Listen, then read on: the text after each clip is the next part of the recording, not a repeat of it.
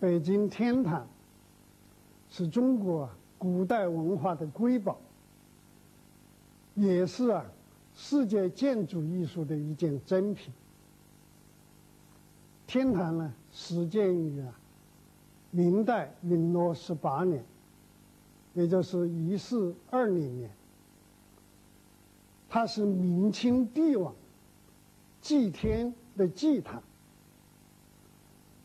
那么天坛呢，它具有一种啊很独特的意境。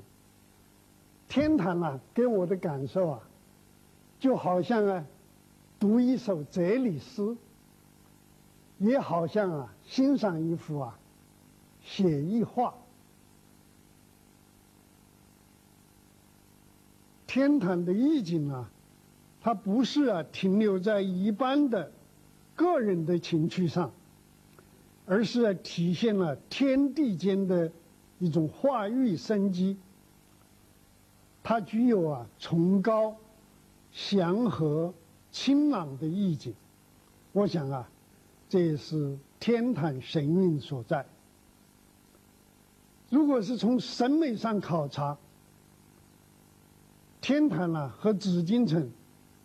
虽然呢，都是属于啊天人合一、君权神授的这么一个思想体系，但是呢，它是各有特色。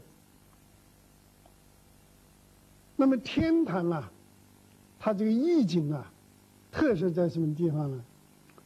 我觉得呀，它是以一种凝练的艺术形式。来表现了他博大深邃的那种精神内涵。到天坛了，不仅是可以了解我们国家古代祭天的历史，而且是一种美的享受。我觉得构成天坛神韵主要的因素啊，有以下几点。第一点呢，就是高。天坛的高啊，它是在一种上升的运动当中显示出来的。从天坛南北中轴线看，这个南端的圆丘啊，高的话只有五点一八米，北边的这个黄琼宇啊。那高是十九点二米，祈年殿呢就上升到三十八米，祈年殿呢它就成为这个中轴线上的一个高峰，在这个天坛呢中轴线上的这个单壁桥，它是啊连接这个黄琼宇和祈年殿的。这么一个啊空间，单壁桥啊，长是三百六十米，宽是二十九点四米。那么这个桥体啊，是南低北高，南边呢还不到一点一米，你看北边的话就上升到四点五米。这个单壁桥东西两侧的地面呢，它相反。是这个南高北低自然的倾斜，所以这个地面的树木啊，在桥面上看了，仅仅是露出一种树冠。那么这种啊，呃，升降运动啊，这个就造成一种很奇妙的艺术效果，使人感觉啊，单壁桥啊，好像在上升，这是一种错觉了。在单壁桥上行走啊，就感觉到天高地阔。那么还有就是，这个祈年殿和圆丘啊，周围的这个低矮的围墙，这个围墙啊，由于很低矮，它就啊和主体建筑啊形成一种高低的对比，衬托了这个主体建筑的崇高。因为圆丘啊。它本身呢才五点一八米高，那么它的外围啊有两重围墙，这个呢里面那一层啊围墙啊只有一点七六米，呃，和我这个身高差不多。那么这个墙啊低矮了以后啊，这个 它就烘托了这个主体，而且拉开了这个墙啊和这个祭坛之间的距离，距离一远了以后啊，在视觉效果上，这个墙啊就显得更低了。那么墙外的那个高大的树丛啊，也被推远了，推远了以后啊，也显得低矮。这样的话，这个树丛啊，就不会对这个祭坛啊，起一个压抑的作用。所以人呢，在这样一个开阔的空间里面，这个登上这个呃呃祈年殿或者圆丘的时候啊。由于这个整个建筑的外轮廓和天空直接相连接，所以人呢，方会高入云霄了，就是走到天里头去了。那么祈年殿的内部这个空间设计啊，也是突出这个纵向的高，因为它里面呢有二十四根柱子。这个弄得不好就显得很拥挤，但是这个设计者很聪明，他把这个三层柱子啊，都这个密集在这个殿内的外缘部分。那么中心部分呢，是由四根通天柱啊围合成一个纵向的空间。那么使你啊一进了祈年殿以后啊，见就不由自主的要仰着看。就注意力啊，就被那个纵向的高啊所吸引，而减弱了这个殿内的那种狭窄的感觉。那么还应该提到的就是天坛建筑啊，象征高，它不仅是指啊所举的那些视觉当中的具体形象，而且还通过数字做一种理性的暗示。比如说，采用九的数字来象征天的至高。那么古代啊，称天是九该、九霄、九重、九天。那这些都是表示天是至高无上。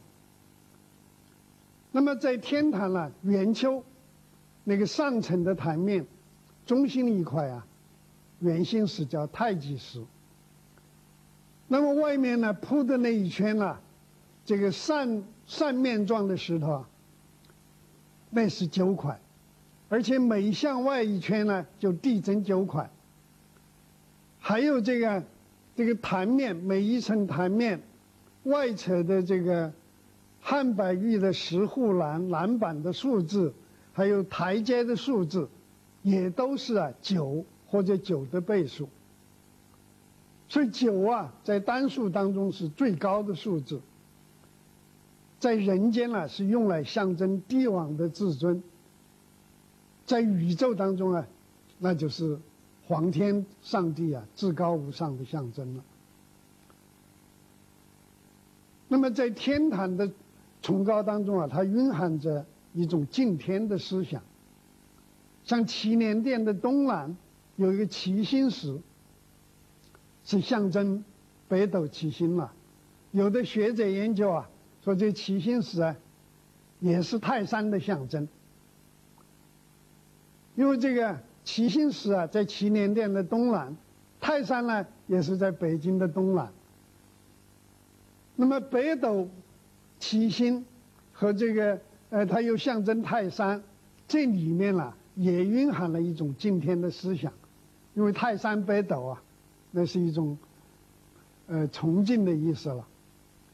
后来嘛，乾隆啊又加了一块石头，这个一共是八块，象征了。他加了一块石头，是象征北极星。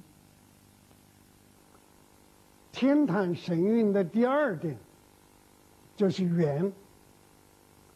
圆呐，是一种哲学的境界，它是一种宇宙观，也是一种啊审美观。在中外美学史上啊，对圆的审美特性啊，都有所论述。像西方美学当中，就谈到一切啊立体图图形当中啊，那最美的是球形。以前平面图形当中最美的是圆形。那么中国古代美学当中啊，也是啊，这个很深刻的呀，指出了这种圆的呀，那种哲学的含义。它是一种啊，生命的流转，就宇宙万物啊，循环往复啊。这个周而复始啊，是生生不已的一种运动。所以这个圆呢，它是一种生命的象征，也是一种祥和的象征。我们中国的这个太极图，你看它就是一种生命的流转，也是一个圆形。在呀，所有的艺术当中，都非常啊。重视这个圆的因素，在天坛的建筑当中啊，就突出了这个圆的造型。因为天坛南北中轴线上那些主体建筑，圆丘、黄琼宇、祈年殿都是圆形，而且在每一个建筑当中啊，又形成很多同心圆。比如圆丘，那个最上面那一层啊，这个太极石，那就是圆的中心，扩展了成为三层啊圆形的祭坛，而且每一层祭坛的坛面铺设的这个石板，都形成了同心圆。那么祈年殿。三层这个呃 三层檐和作为啊奠基的三层旗鼓坛也都是同心圆。我们在啊欣赏这个祈年殿的建筑的时候啊，可以注意啊这个采取不同的距离，这个效果啊是不一样的。比如说从远距离看。这个祈年殿的三层檐呐，就尽是平行线，给人一种安稳感。但是在中距离看，这个檐边呐，它就成了一种环转的一种弧线，就变成弧线了，而且出现一种啊螺旋上升的动感。那么到近距离看。这种啊环转的运动就更为显著，而且给你一种这个升腾感，就是感觉啊在螺旋上升，而且啊感觉很强烈。那么从这个地方我们就可以看到啊这种同心圆的空间效果，一个它就是不断的扩展，再一个就是上升，在镜里面呢。这个蕴藏着动，天坛建筑的圆，它不仅是表现在空间上，也表现在啊时间的推移上。一年呐，春夏秋冬，巡回反复啊，那这个也是一种圆的这个呃流转了。因为中国啊，这个它是农业社会，所以祈年、祭天，这些都是体现了农业社会的特点。不仅是啊，祭祀的时间要选择特定的时令，而且这个建筑啊，它也包含着这种啊象征的意义。在祈年殿的内部。它内层呢有四根柱子，就象征了春夏秋冬四季。中层呢有十二根柱子，那是象征十二个月。外层还有十二根柱子，那是象征了十二个时辰。那么这种啊周而复始的时间的推移，也是啊通过啊圆形来表现的，因为这个柱子的排列都是一种环形的。人们啊常说这个天坛神韵，这个是指这个天坛的建筑啊有很高的艺术水平。这个中国啊，古代啊，有这样的话，就说：“鼻远下层也，意远中层也，神远上层也。”是强调啊神远。那么所谓鼻远啊，就是仅仅是着眼于啊圆的外形。那么这个意远呢，就是指啊。赋予这个圆的这个形状啊，以某种意味。而神圆呐，这个是把这个圆的形式和它的这个精神内涵高度的呀融合在一起。那么，我觉得呀，天坛的建筑啊，它就是啊，体现了这种啊神圆。就是他的这种艺术的形式啊，是充分的表现了他的这个精神内涵。这是啊，这个天坛的建筑艺术啊，这个 非常啊感染人的地方。天坛的建筑群啊。我觉得，不论是在整体的布局上，还是在造型、色彩上，都是在呀创造一种天人合一的圆融的境界。那么现在我们看到的天坛建筑群啊，虽然呢不是一次建成的，但是每一次的扩建改建，都能够保持啊连续性和整体性。那么从现在天坛的中轴线来看，祈年殿和圆丘，那它就是呃一种整体的和谐，一北一南，一高一低，一浓一淡，一实一虚，就是在对比当中啊，又保持一种呼应。而黄琼宇呀，是处于祈年殿和圆丘之间，那么它在空间上、这个造型、色彩这些方面，都是一种过渡，都是一种过渡。所以这个在建筑的整体方面啊，它也是一个和谐的整体，也都是在变化当中啊保持统一，达到啊这个整体的和谐啊。也就是啊，神元的境界。天坛神韵的第三点呢，就是清。清呢，也是天的一种特性。中国古代啊，就说这个清阳为天，浊阴为地。这就是指啊，清啊。清朗的清啊，它是天的一种特性。在天坛采用啊蓝色的琉璃瓦和大面积的种子柏树，那么这里面呢也有特殊的寓意。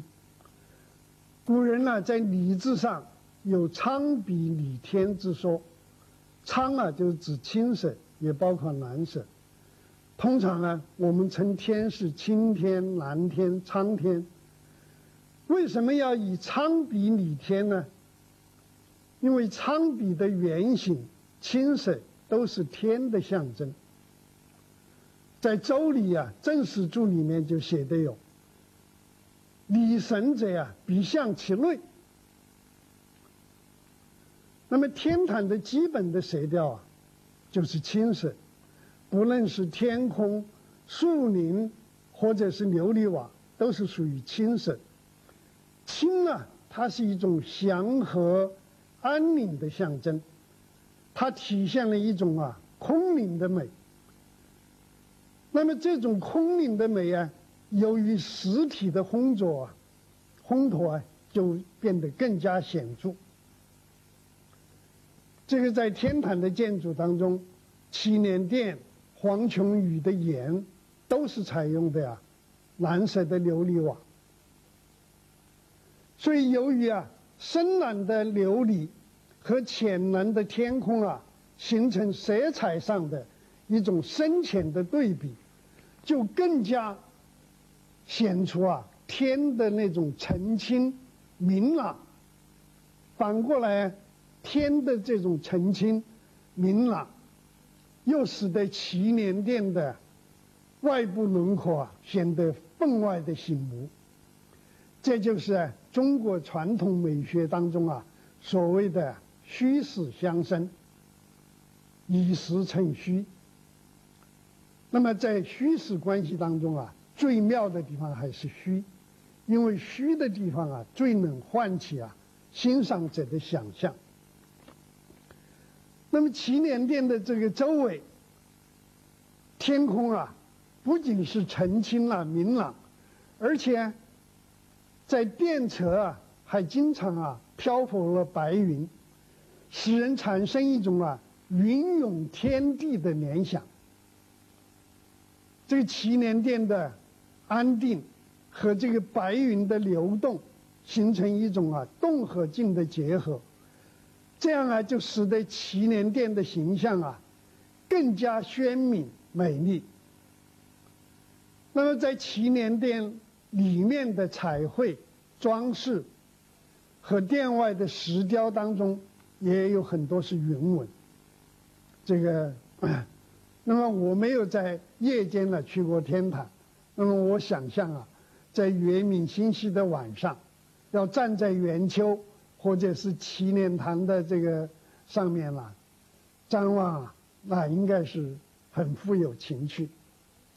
那么天坛呢，还有大片的这个柏树松树，现在全园啊，树木有十万株，其中啊，古柏就占了三千五百六十六株，这个绿地的覆盖面积啊，占百分之八十六以上。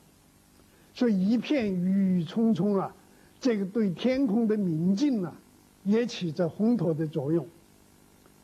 这个现在游人呢，从西边门，西边的门进去啊，这个面前是一条长达两百米的漫长的这个道路。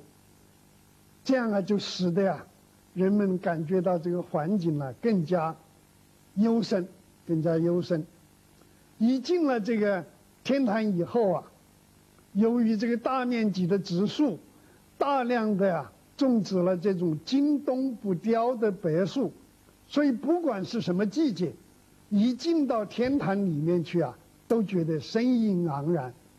那么这里面呢，也是体现了天地啊化身万物的思想，非常啊有生趣。以上。高、远、清这三点啊，体现了天坛的崇高、祥和、清朗的独特的意境。这种独特的意境啊，我觉得啊，也就是天坛的神韵所在。北京的故宫和天坛是建筑当中啊两种美的类型。故宫啊是庄严宏大、金碧辉煌，在构思上啊，故宫是以虚衬实，一切啊都引向实体太和殿。那么天坛呢，是幽深简远、宁静祥和。那么它是啊以实衬虚，一切啊都倒向。虚空，古人呢就称天就是太虚啊，虚是天的特点，所以这里面呢也体现了杜甫诗里面那种啊，偏中结混茫啊，那种意境，能唤起啊无穷的想象。罗哲文先生对天坛的评价是啊，世界上独一无二的建筑杰作，这个是对天坛一个很高的评价，也是符合实际的。那么有的外国朋友啊，到天坛去游览以后，也是很激动，认为天坛啊是世界上最美的建筑。所以这些都是啊，对天坛的美学价值的一种很高的评价。那么天坛啊，对于我们来说啊，不仅是能引起啊，这个对于历史的一种啊回响，而且能引发我们啊对于当代的哲学的。美学的问题的一些新的思考。那么我自己啊，作为一个美学工作者，那么学习天坛啊，还仅仅是一个开端。我觉得啊，天坛的美学的价值，这还是一个有待我们啊进一步不断深入啊。去探讨的一个课题。